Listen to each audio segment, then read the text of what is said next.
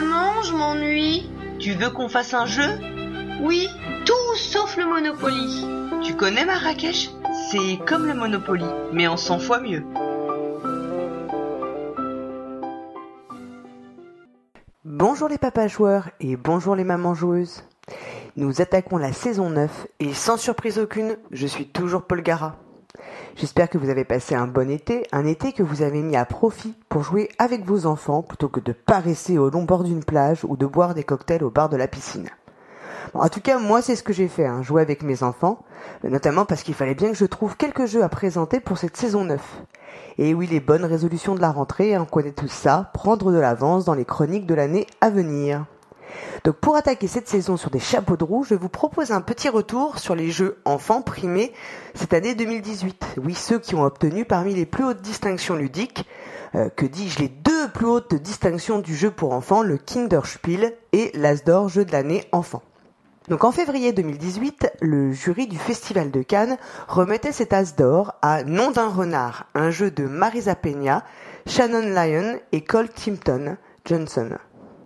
Édité par Game Factory et illustré par Mélène Grand-Girard, il est recommandé aux enfants à partir de 5 ans et disponible chez Philibert au prix de 23,90€. Nom d'un renard est un jeu coopératif dans lequel les joueurs incarnent des détectives membres de la police, bah, la police des poules bien évidemment, devant enquêter sur le vol d'un œuf commis par un renard sacripant, sacripouille, coquet coquin.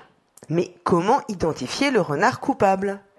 Alors les différents renards suspects, donc il y en a 16 au total, sont représentés sur des cartes que l'on place face cachée tout autour du plateau de jeu.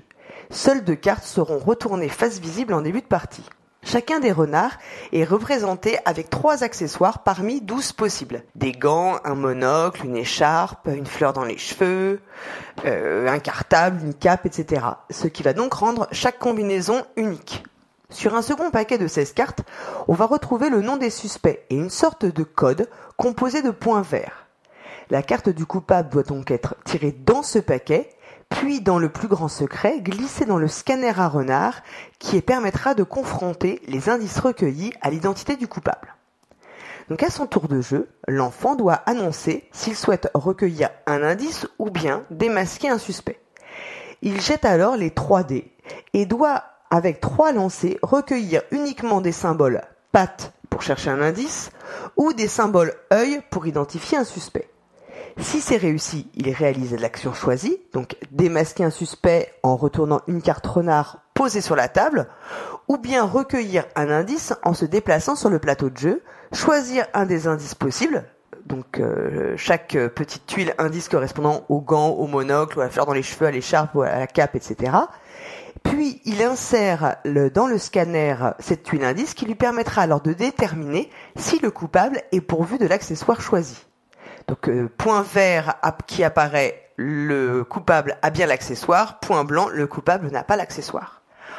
Si le lancer de dés est raté, alors on avance le renard sur le plateau et si le renard parvient à s'enfuir du plateau avant d'avoir été identifié, les joueurs ont perdu. Donc Nom d'un renard est en fait un jeu d'initiation à la déduction, au croisement entre Cluedo et qui est-ce. En effet, en fonction des indices recueillis et des suspects démasqués, les joueurs vont pouvoir progressivement éliminer des suspects ou au contraire les garder à l'œil. Par exemple, Caroline a un cartable, une écharpe et une fleur dans les cheveux. Le scanner m'a révélé que le coupable avait une écharpe mais pas de cartable, donc j'élimine Caroline de ma liste de deux suspects. Et ainsi de suite pour tous les suspects possibles. Alors la déduction, ce n'est pas un mécanisme euh, évident pour les jeunes joueurs, parce qu'elle implique en fait de faire des liens entre différentes informations qui ont pu être oubliées d'un tour à l'autre de jeu. En raison de son caractère coopératif, Nom d'un renard permet d'éviter cet écueil, puisque pour les jeunes joueurs, l'accompagnement par un adulte est quasiment indispensable.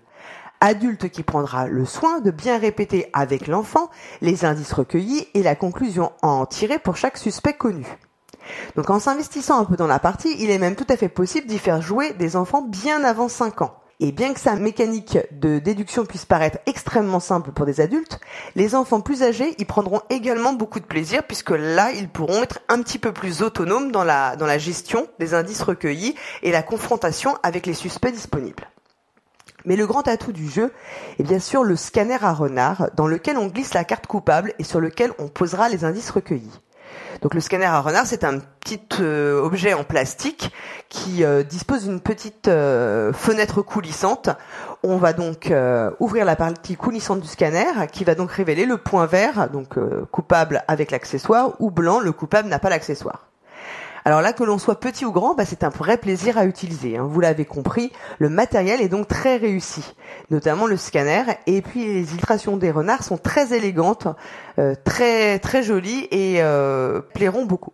Alors pour les plus vieux d'entre nous, bien sûr, ce jeu rappellera le dessin animé Moi Renard, qui est très librement inspiré lui-même du roman de Renard, qui lui est un livre euh, pas du tout pour les enfants. Je ne vous le conseille pas de le lire avant de pour le coucher du soir en tout cas pas avant un certain âge, un âge où en général vos enfants savent lire tout seuls. Donc Nom d'un renard est une excellente surprise. Hein, je vous recommande vraiment d'y faire jouer vos enfants, d'autant qu'il réunira petits et grands sans qu'aucun ne s'ennuie. Et si vous êtes fan des jeux d'enquête et de déduction, eh bien c'est une première initiation pour euh, en tant que parent qui ne pourra que vous ravir. En juin 2018, le jury du Spiel des Jahres a récompensé Trésor de glace, un jeu de Günther Burkhardt et Lena Burkhardt, illustré par Klaus Stefan. Il est édité par ABBA et est accessible aux enfants à partir de 5 ans, disponible chez Philibert au prix de 19,95€. Alors dans Trésor de glace, les joueurs vont incarner des petits dragons qui cherchent à récupérer des pierres précieuses de couleurs différentes au fur et à mesure que les anneaux de glace retenant ces pierres prisonnières fondent.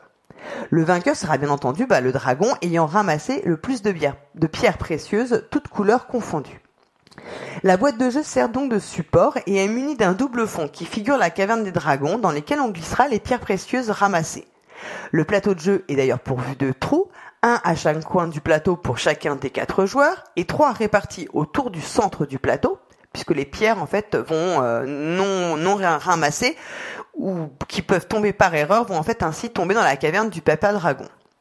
On place au centre du plateau de jeu une petite tuile en carton puis on empile tout autour de cette tuile centrale 8 ou 9 selon le nombre de joueurs anneaux en plastique représentant le bloc de glace. Une fois le cylindre de glace constitué avec les anneaux, on glisse les pierres précieuses jaune, rouge, verte, bleu et violette à l'intérieur du cylindre. La partie va se jouer en autant de tours que d'anneaux composant le cylindre. En effet, à chaque tour, les joueurs choisissent une des cinq tuiles correspondant à l'une des couleurs des pierres précieuses, puis le premier joueur du tour soulève délicatement, autant que possible, l'un des anneaux. Certaines des pierres précieuses contenues alors dans le cylindre vont tomber et chaque joueur pourra ainsi récupérer les pierres de la couleur choisie et les stocker dans sa caverne. Si des pierres d'une couleur non choisie tombent également sur le plateau, alors elles sont glissées dans la caverne du papa dragon. Donc l'un des, des trous qui sont euh, au centre du plateau. Au tour suivant, on choisit une nouvelle couleur, on retire un nouvel anneau et on ramasse de nouvelles pierres. Une fois tous les anneaux retirés, on peut compter son trésor et déterminer ainsi le dragon vainqueur. Alors Trésor de glace, malgré son apparence, n'est pas un jeu d'adresse. Hein. Non, c'est plutôt un jeu de stratégie et d'anticipation qui repose sur le choix de la tuile pierre précieuse au début de tour. Car ce choix devrait être en principe dicté par la couleur des pierres qui devraient, je dis bien devraient, tomber lorsque l'anneau de glace sera retiré. Il inclut donc une bonne dose d'aléa car la chute des pierres précieuses n'est pas aussi sûre et certaine que prévu. Trésor de glace est un jeu d'une simplicité très efficace qui le rend immédiatement accessible aux enfants et ce bien avant 5 ans. La mécanique consistant à retirer à chaque nouveau tour un anneau de glace apporte énormément de plaisir aux joueurs car il implique une réelle manipulation du matériel qui demeure importante dans le jeu de société spécialement pour les jeunes joueurs. De plus, son thème, les dragons, est en adéquation avec cette mécanique, puisque les anneaux de glace sont retirés à mesure que les dragons cracheurs de feu font fondre ces anneaux. À cet égard, le soin apporté au matériel, les pierres précieuses, les compartiments de la boîte dans, lesquels on glisse ces pierres précieuses, les anneaux de glace, permettent de plonger les joueurs avec délice dans le jeu.